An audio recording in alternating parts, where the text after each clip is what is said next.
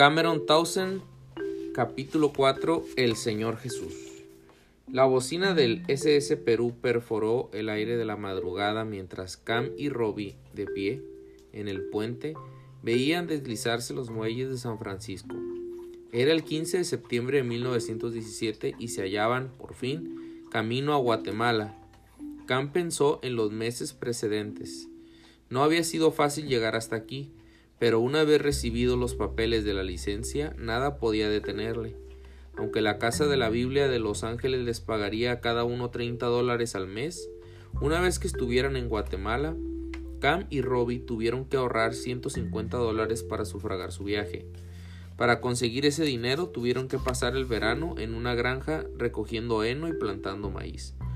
Fue un trabajo muy duro, pero rompieron la monotonía aprendiendo algún vocabulario del idioma español. Esperaban que Robbie fuera llamado a filas aquel verano, pero como hasta la fecha no le habían llamado, los dos amigos pudieron salir libremente del país. Cam y Robbie fueron a San Francisco para embarcarse. Como el esfuerzo de la guerra supuso una escasez de barcos, las pocas naves que aún navegaban entre la costa occidental de los Estados Unidos y América Central y del Sur zarpaban en su mayor parte desde San Francisco. Cuando llegaron allí descubrieron que el único barco de pasajeros rumbo sur, que no tardaría en zarpar, solo disponía de camarotes de primera clase. Los dos hombres habían planeado ocupar una modesta cabina de turista en las entrañas del buque y no tenían dinero para pagar la tarifa de primera clase. En vez de desanimarse, decidieron ganar dinero extra que necesitaban. Se alojaron en una pensión barata cerca del muelle e hicieron trabajos de estiva de embalajes para empresa Wells Fargo Company. Ganaron 500 dólares por semana. Ahorraron cada centavo que pudieron. Para poder ahorrar tuvieron que comer huevos cocidos para el desayuno, el almuerzo y la cena. Cuando dejaron aquel empleo, Cam no quería volver a ver un huevo cocido en el resto de su vida, pero se las arreglaron para ahorrar el dinero que les hacía falta. El trabajo fue difícil, pero perdía importancia si se comparaba con la aventura que tenían por delante. Cuando la hélice del vapor agitó las aguas de la bahía de San Francisco e impulsó suavemente al SS Perú, Cameron Townsend, con 21 años, miró a su amigo y sonrió. Robbie estaba apoyado en la barandilla, con los pies apoyados en el pequeño baúl que había subido a bordo. Ninguno de los dos bajó a inspeccionar el camarote de primera clase que tanto esfuerzo les, les costara sufragar. Estaban maravillados y no se preocuparon de bajar a guardar sus pertenencias. Ninguno de los dos quería perderse este espectáculo. Cam miró hacia el muelle. Allí comenzaban las actividades del día. Se procedía a descargar vagones llenos de barriles y mercancías. Una unidad del ejército se reunía cerca de una caseta de latón al fondo de uno de los malecones. Cada soldado llevaba un bolso de lona colgado de los hombros. Cam supuso que probablemente estaban a punto de embarcar para unirse a las fuerzas que combatían en Francia, que es en donde, al parecer, se hallaba el escenario de la guerra. Cam se acordó de su amigo Carroll Byram que había partido para Francia un mes antes. Carroll estaría probablemente luchando allí con otros hombres de la unidad de la Guardia Nacional, con quienes él hiciera la instrucción. Una gaviota arremetió muy cerca de sus cabezas. Cam apenas podía creer que se había hecho otra vez a la mar. Anhelaba navegar desde cuando, ah, desde cuando había trabajado como grumete a bordo del SS President. Aquella noche, a la hora de la cena, el capitán le dijo que, tardaría unos 20 días en alcanzar su destino. Navegarían a lo largo de la península de Baja California y se dirigirían hacia el sudeste, dejarían atrás las costas de México y llegarían a San José, Guatemala. 18 días más tarde, dos días antes de lo previsto, el SS Perú echó anclas a cierta distancia de San José. Suba usted primero, Cam dijo el capitán contemplando el cuerpo flaco de 60 kilos de camp y señalando al gran cesto metálico que la grúa del barco había bajado al puente. Cam hizo lo que se le indicó. Después subió Robbie. El capitán les pasó su equipaje. Siéntense encima. Tienen que mantener el centro de gravedad para no caerse. Cam miró nerviosamente por entre las tablillas del cesto, mientras él y Robbie eran sacudidos en el aire por la grúa y descolgados por encima de la barandilla. El cesto descendió y Cam sintió el fondo del mismo tocar en el puente de un barco más pequeño. Al instante, los dos salieron fuera. Buenos días, señores, dijo uno de los marineros del barco ligero mientras agarraba el cesto y sacaba sus bultos. Buenos días para usted también, replicó Cam en español, dándose cuenta, al decirlo, que el viaje en el cesto le había transportado de un mundo de habla inglesa a un mundo a uno de habla española. El barco ligero se elevaba y descendía sobre las olas, avanzando lentamente hacia el puerto de San José. Una vez que Cam y Robbie llegaron al muelle, un miembro de la tripulación les acompañó a la a la aduana y a la oficina eh, de inmigración donde inspeccionaron sus pasaportes. El oficial de guardia apenas notó su equipaje. Supongo que no tenemos aspecto de traficantes, dijo Cam con una sonrisa, cuando los dos jóvenes salieron de la oficina. Supongo que no, corroboró Robbie. Luego, viendo el tamaño de su baúl, añadió De todos modos, aunque lo intentáramos, poco podríamos llevar. Hasta aquí todo fue bien. Necesitamos encontrar un barco para cambiar dinero y comprar boletos para ir a Ciudad de Guatemala, dijo Cam, esperando encontrar un edificio que exhibiera un letrero con la palabra banco. Cam y Robbie encontraron un banco y enseguida se encaminaron a la estación de ferrocarril. Los dos se sentían satisfechos por el español que habían aprendido, pero Cam estaba un poco asustado de cuán rápido hablaban los nativos. Repita, por favor, y un poco más despacio, fueron dos de sus frases más utilizadas. Al presentarse a la mujer que viajaba a su lado, Cam se dio cuenta, por las risitas que se le escaparon, que su nombre sonaba algo raro en español, Sacó el diccionario para indagar.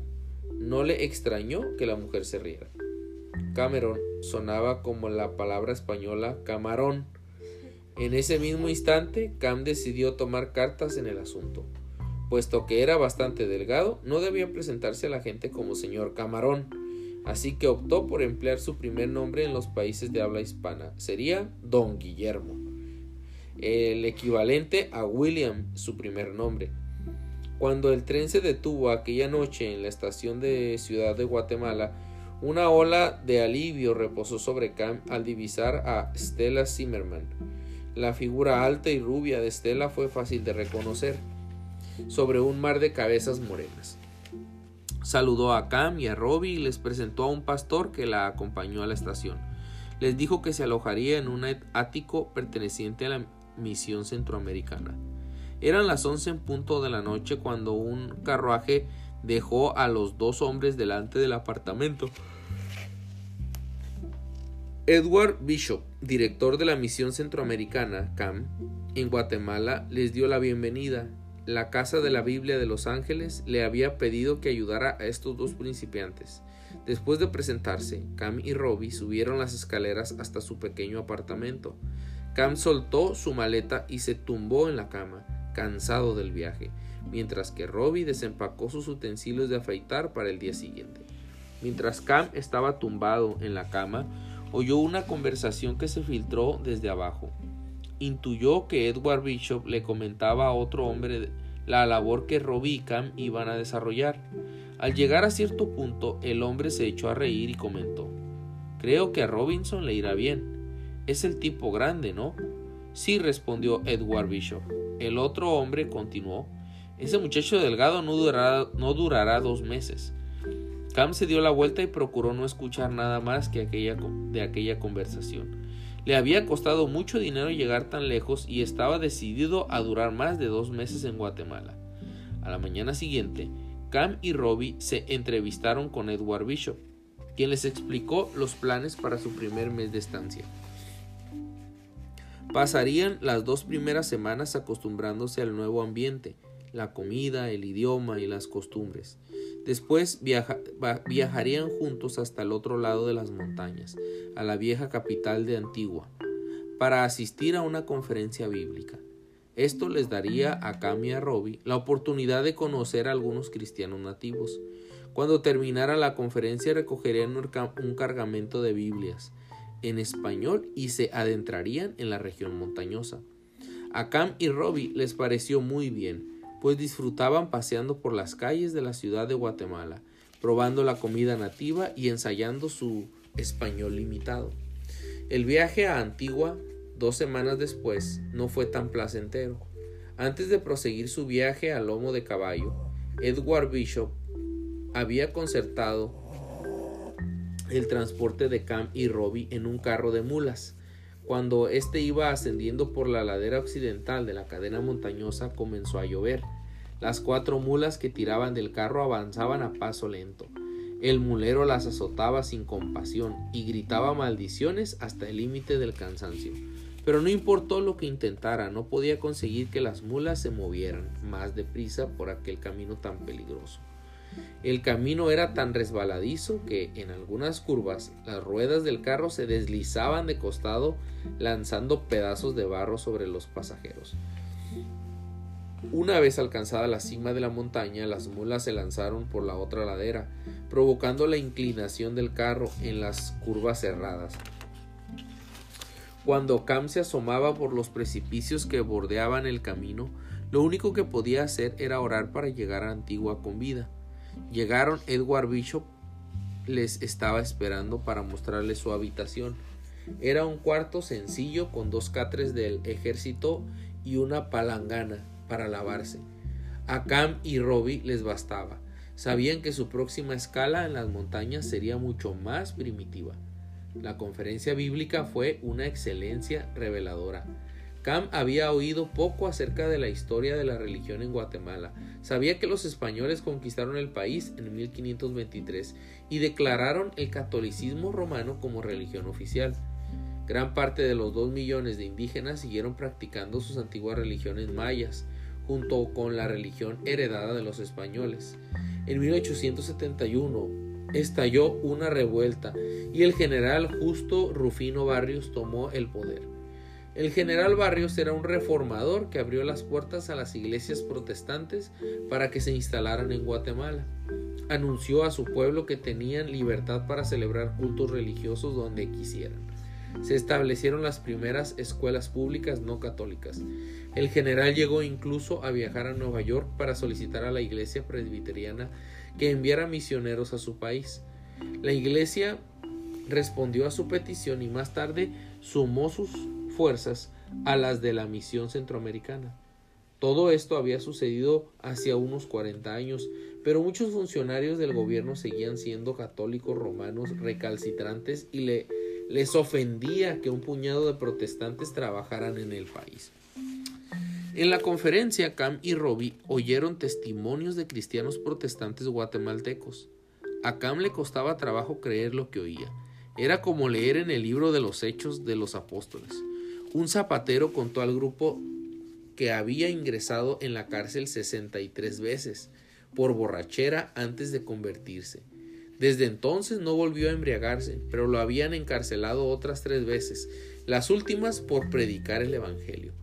Cuando otros contaron historias de haber sido apedreados o eh, apaleados o apedreados, Cam pensó en qué clase de avispero se había metido. Llegó el último día de la conferencia. En la reunión matutina, Edward Bishop habló acerca de la necesidad que tenían los cristianos de compartir su fe con otros, aunque fueran extranjeros. Instó a todos los presentes para que encontraran a alguien con quien compartir su fe cada día. A Cam se le hizo un nudo en la garganta.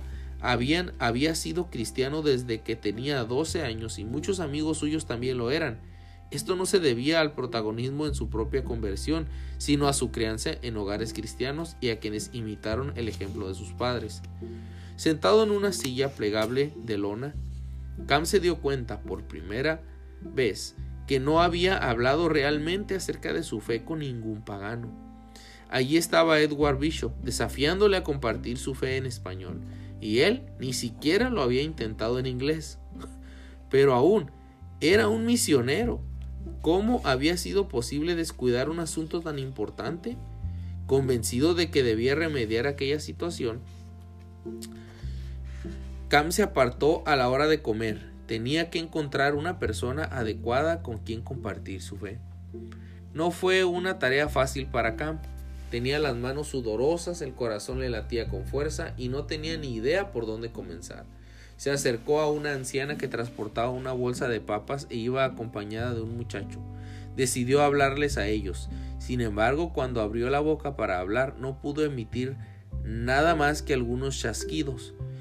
Cam se alejó de la escena avergonzado y agradecido de no tener que volver a ver a aquella mujer con el niño. Finalmente se tranquilizó lo suficiente como para volver a intentarlo. Esta vez vio a un joven apoyado en el escaparate de una tienda. Cam se le acercó cautelosamente. Esta vez sabía qué debía decir, qué debía decir, pues lo había practicado suficientemente. Debería decir, ¿conoce usted al Señor Jesús? Sintió alivio al pronunciar inteligiblemente estas palabras. Cuando hizo esta pregunta al joven, se frunció el ceño confundido y respondió Lo siento, no lo conozco, y se encogió de hombros para disculparse. Yo también soy forastero en esta ciudad. Cam se ruborizó. Debería haber sabido que Jesús era un hombre de varón bastante común en español y que el joven entendería que Cam buscaba a un hombre llamado Señor Jesús. Como no sabía suficiente español para deshacer la confusión, Cam masculló. De todos modos, muchas gracias. Desilusionado, se dio media vuelta y huyó una vez más, sintiéndose demasiado avergonzado para regresar a la conferencia. Cam se refugió en su habitación, cerró bien la puerta y se arrodilló al lado del catre. Oh Dios, soy un fracaso, clamó admirándose de habérselas arreglado para llegar tan lejos sin pensar en lo que implicaba ser misionero. Se preguntó cómo sería posible ponerse delante de alguien después de haber hecho el ridículo de una manera tan espantosa. Al día siguiente, Cam aún se sentía inquieto por causa de lo que le había acontecido. Se alegró de que Edward Bishop le llamara a su despacho para asignarles tareas. Ansiaba salir de la ciudad y refugiarse en el campo. Robbie iría al norte de Antigua mientras que Cam iría 8 kilómetros al sudeste a vender Biblias en las ciudades de San Antonio, Aguascalientes y Santa Catalina Barahona. En la zona vivía un grupo de indígenas Chiquel. Pocos cristianos habían entre ellos, si acaso alguno, y muchos nunca habían visto una Biblia ni oído hablar de ella. No fue necesario hacer muchos preparativos para la partida de los dos jóvenes. Tecpan, hacia donde, donde se dirigía Robbie, estaba a unos 48 kilómetros al norte. Los jóvenes juntaron el dinero que tenían para comprar un caballo para Robbie, el cual costaba 25 dólares. Una cosa era segura, bromeó. Bromeó Cam. Aunque el caballo estuviera delgado, sería un viaje mucho menos espeluznante que un carro de mulas. Los dos amigos partieron el 23 de octubre de 1917 acordaron volver a verse después de un mes en la cercana población de Santiago Zacatepec, Zacatepeques. Regresarían a Ciudad de Guatemala para el Día de Acción de Gracias, para asistir a otra de las conferencias bíblicas de Edward Bishop. Cam se quedó mirando hasta cuando Robbie y su caballo desaparecieron.